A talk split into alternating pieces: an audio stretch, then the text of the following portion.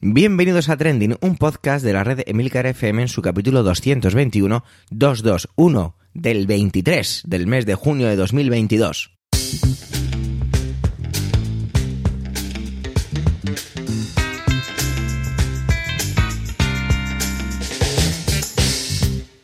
Trending es un podcast sobre lo que pasa, sobre lo que ocurre, sobre las noticias que pueblan las redes sociales, todo con opinión y siempre con ánimo de compartir. Por ello somos varias voces, bueno, hoy concretamente somos dos, aunque yo, Javier Soler, también haga de presentador. Trending es tu podcast de noticias semanal. Adelante. Bueno, gracias a los dioses del Olimpo ya no hace tanto calor, aunque Manuel nos va a hablar del calor, pero eso será dentro de unos segundos. Pero hay que poner un poquito de orden en la casa. La semana que viene, es decir, el programa del día 30 de junio, será el último de la temporada. Y es de recibo avisar, para que así lo sepáis. Nos despediremos adecuadamente la semana que viene, ya lo hizo la semana pasada Antonio, pero esta semana y la que viene seremos Manuel y yo, si no consigo engañar a nadie más de la red para que haga alguna intervención, eh, los que daremos el pistoletazo de salida al verano.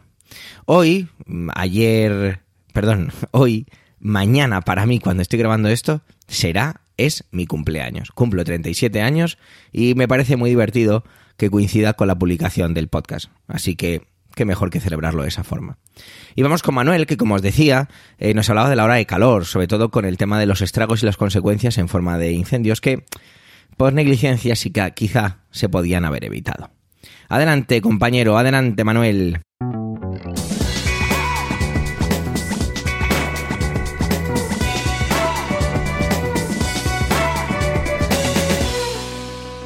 Hola oyentes, hola equipo trending. Creo que si algo fue trending la semana pasada fue la ola de calor. Bueno, y luego al final de la semana, pues los resultados de las elecciones andaluzas. Sin embargo, yo quisiera centrarme en, en esto otro que he dicho, en la ola de calor. Y es que aunque los negacionistas lo nieguen, aunque haya partidos políticos que no lo quieran ver, el clima está cambiando y el tiempo está loco. Las temperaturas alcanzadas la semana pasada nos trajeron también los incendios. Las imágenes de la Sierra de la Culebra ardiendo eran descorazonadoras. Parece ser que el desastre en la gestión de la lucha contra el incendio se debió a una cuestión administrativa que no tiene en cuenta el clima. Es decir, la Administración de Castilla-León, e imagino que otras comunidades mm, del signo político que sean, se regirán más o menos por los mismos parámetros, y es que contratan y activan los medios necesarios para combatir los incendios entre el 1 de julio y el 30 de septiembre, periodo que se considera de alto riesgo. Como digo, el problema es que no se tiene en cuenta el clima, y cuando nos llega una situación como la de la semana pasada, no estamos preparados. Como tampoco estamos preparados para combatir el calor en las aulas, me viene a la memoria ahora una anécdota ocurrida hace como unos 20 años. Estaba yo trabajando para la Universidad de Haifa de Israel, no en Israel, sino aquí a través de la Universidad de Alcalá de Henares. Impartía clases de cultura hispánica en un máster organizado por ambas universidades a alumnado, bueno, de edades variopintas, sobre todo personas eh, dedicadas a la, a la enseñanza, el grupo era mayoritariamente estaba formado por maestras, maestros, profesores universitarios. Y bueno, pues las clases se daban en, en la Universidad de Alcalá, concretamente en el edificio Complutense, en lo que aquí en Alcalá de Henares eh, conocemos como la Universidad Cisneriana. Aulas con muros gruesos, techos altos y en las que el calor apenas se dejaba notar. Recuerdo que una maestra de primaria me preguntaba si en aquel edificio no había algún aula con aire acondicionado. Yo le respondí que lo desconocía, pero que creía que no, que en todo caso habría en los, en los despachos y en los, lo que son pues las, las estancias o las oficinas, y que hasta donde yo sabía, por aquel entonces, pues no había en la Universidad de Alcalá ninguna clase climatizada, ni en ese edificio ni en el resto. Me preguntó por los colegios e institutos y yo afirmé rotundo que aquí no usábamos aire acondicionado ni nada similar. Y además lo dije, pues eso, con rotundidad y con bastante naturalidad. Su cara de estupor era un poema. ¿Por qué? me preguntó. Y yo le respondí que porque, bueno, pues, porque no hacía falta, ¿no? A mediados de junio se suspendían las clases, empezaban las vacaciones y vamos, que no, que no necesitábamos, afirmaba yo. Ahora, pasado el tiempo, creo que sí que son necesarios. Me resulta muy llamativo cómo hemos pasado de tener a nuestras niñas y niños con las ventanas abiertas y el abrigo puesto para ventilar por aquello de la COVID, a tenerlos, como los hemos tenido la semana pasada, eh, con temperaturas extremas dentro y fuera de las aulas. Me consta que ha habido colegios que han restringido la salida a los patios o que han cambiado los horarios de salida a los patios, de lo que es el momento del recreo o del almuerzo, eh, en horas donde el sol estuviese pegando menos. Esto me hace pensar que una vez más, como sociedad, conferimos a la infancia y a la educación una importancia relativa, ínfima, tal vez. ¿Se imaginan ustedes que entran en un supermercado y no hay aire acondicionado? ¿O en un transporte público? ¿Se imaginan una entidad bancaria donde trabajadores y usuarios estuvieran sudando? ¿Se imaginan acudir a su oficina, eh, a una biblioteca o un cine y que no hubiese climatización? A ver, si el lugar donde acuden no está climatizado y van ustedes por gusto, pues con no ir se soluciona este problema, ¿no? Pero si el lugar donde van es su puesto de trabajo, igual reivindicarían esa climatización, reivindicaríamos, ¿no? Espero que quede claro que en todo momento me estoy refiriendo a aquellos trabajos que se desarrollan por completo o casi completamente en un interior, como ocurre con las clases.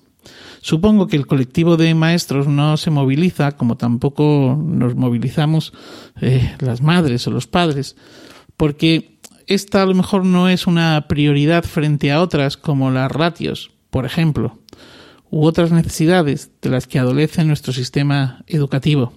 Y en el caso de los maestros y de las maestras, porque ya, ¿para qué? Si después de tanto ninguneo y menosprecio, basado en vacaciones, horarios, privilegios, pues ya igual no les quedan fuerzas. En definitiva, tengo la sensación de que maltratamos a la infancia. Ya lo he dicho en alguna que otra ocasión. Y es que, claro, pues ellos no votan, no cotizan y no son productivos. Así que todo vale. Feliz día y feliz vida.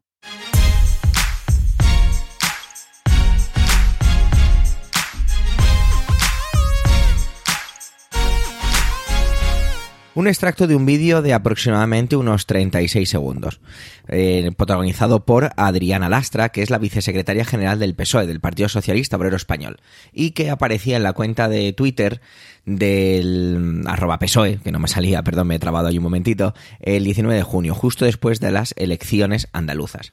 Las elecciones andaluzas han tenido como como ganador al PP por mayoría absoluta, una mayoría que no se había conseguido nunca por parte de este partido en unas elecciones, y también eh, la consecuencia eh, inversamente proporcional, bueno, no, directamente proporcional, mejor dicho, es que el PSOE ha obtenido sus peores resultados en esta comunidad.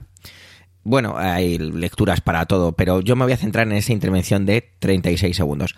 En estos segundos, Adriana Lastra habla de, o analiza y dice que el contexto en el que se han ganado las elecciones andaluzas por parte del Partido Popular tiene que ver con que el Partido Popular, que en ese momento estaba gobernando en coalición, pero estaba gobernando, lo ha hecho gracias a que el gobierno de España le ha dado eh, ingentes recursos. Utilizo la palabra ingentes, tenía que haber dicho a lo mejor entrecomillado, pero porque es una de las palabras que utiliza ella en su intervención. No conozco a esta persona, eh, es curioso, como me pasa en muchas otras ocasiones, que soy una persona que lleva este proyecto, pero que hay muchos políticos que me, que me dan igual y que no tengo ni idea de quiénes son, ¿vale? Este era el caso de uno de ellos. Pero evidentemente al ver este vídeo, que la primera sensación que uno tiene al ver el vídeo es un poco de...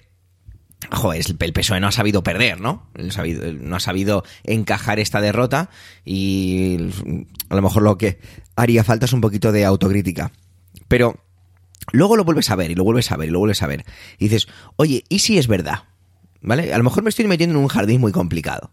Pero no sé, quizás sea porque como es la penúltima intervención de esta temporada, eh, estoy, estoy intentando a lo mejor pasarme de rosca. Pero, ¿y si no es cierto? ¿Y si, y no le falta razón a lo mejor a, a la vicesecretaria del Partido Socialista?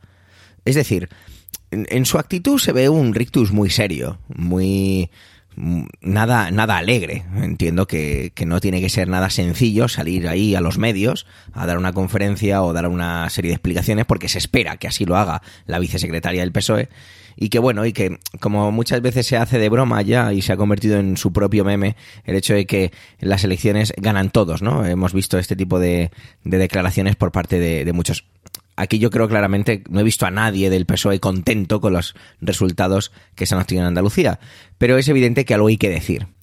Y entonces, la sensación que uno tiene cuando ve mm, algo así es que, mm, primero, la clase política, que en varias ocasiones he dicho que no me gusta, podría llegar a, empezar a decir la palabra repugnante por cómo encaja o cómo, cómo, han, cómo sobrellevan o cómo llevan directamente las situaciones.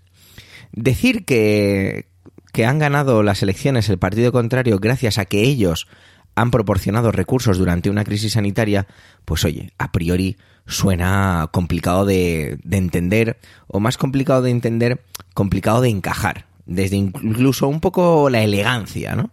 Pero, ¿cuándo ha sido la política elegante? Pues muy pocas. En los últimos tiempos, todo lo contrario, ¿no? Pero, de verdad, más fuerza veía el vídeo, que son, ya os digo, 36 segundos y lo he visto varias veces, pensaba en, ¿y si tiene algo de razón? ¿Y si el PSOE se ha equivocado a la hora de hacer ciertas cosas en cuanto a la gestión del COVID y dar esos recursos para, el que, para que estas comunidades ahora consoliden, que es otra de las palabras que utiliza en su intervención Adriana Lastra, sus gobiernos? Contrarios al Partido Socialista, es decir, hablo de eh, gobiernos que no están eh, que no han ganado. ¿Hace referencia Adriana Lastra a lo que ocurre en la Comunidad de Madrid con Isabel Ayuso? Quizá tiene que ver con eso también, al decir comunidades que consolidan sus gobiernos gracias a los ingentes recursos que proporciona el gobierno de España. Bueno, llevamos ya cuatro minutos y treinta segundos de intervención aproximadamente. Espero que se note un poco mi tono ácido y, totalmente irónico.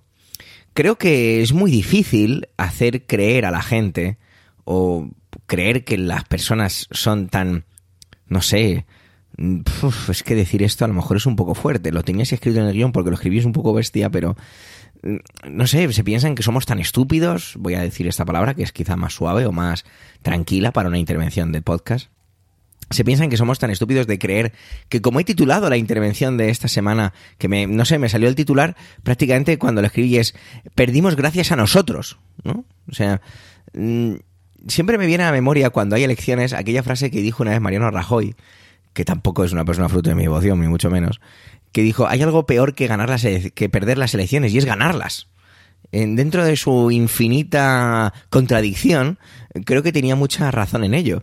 En este caso no, en este caso evidentemente no, no, había nada peor que perder las elecciones. Y es evidente que la manera en la que las ha perdido el PSOE en Andalucía, uno de esos, a mí no me gusta utilizar mucho este tipo de descripciones, pero uno de esos feudos típicos, pues se lo hace complicado.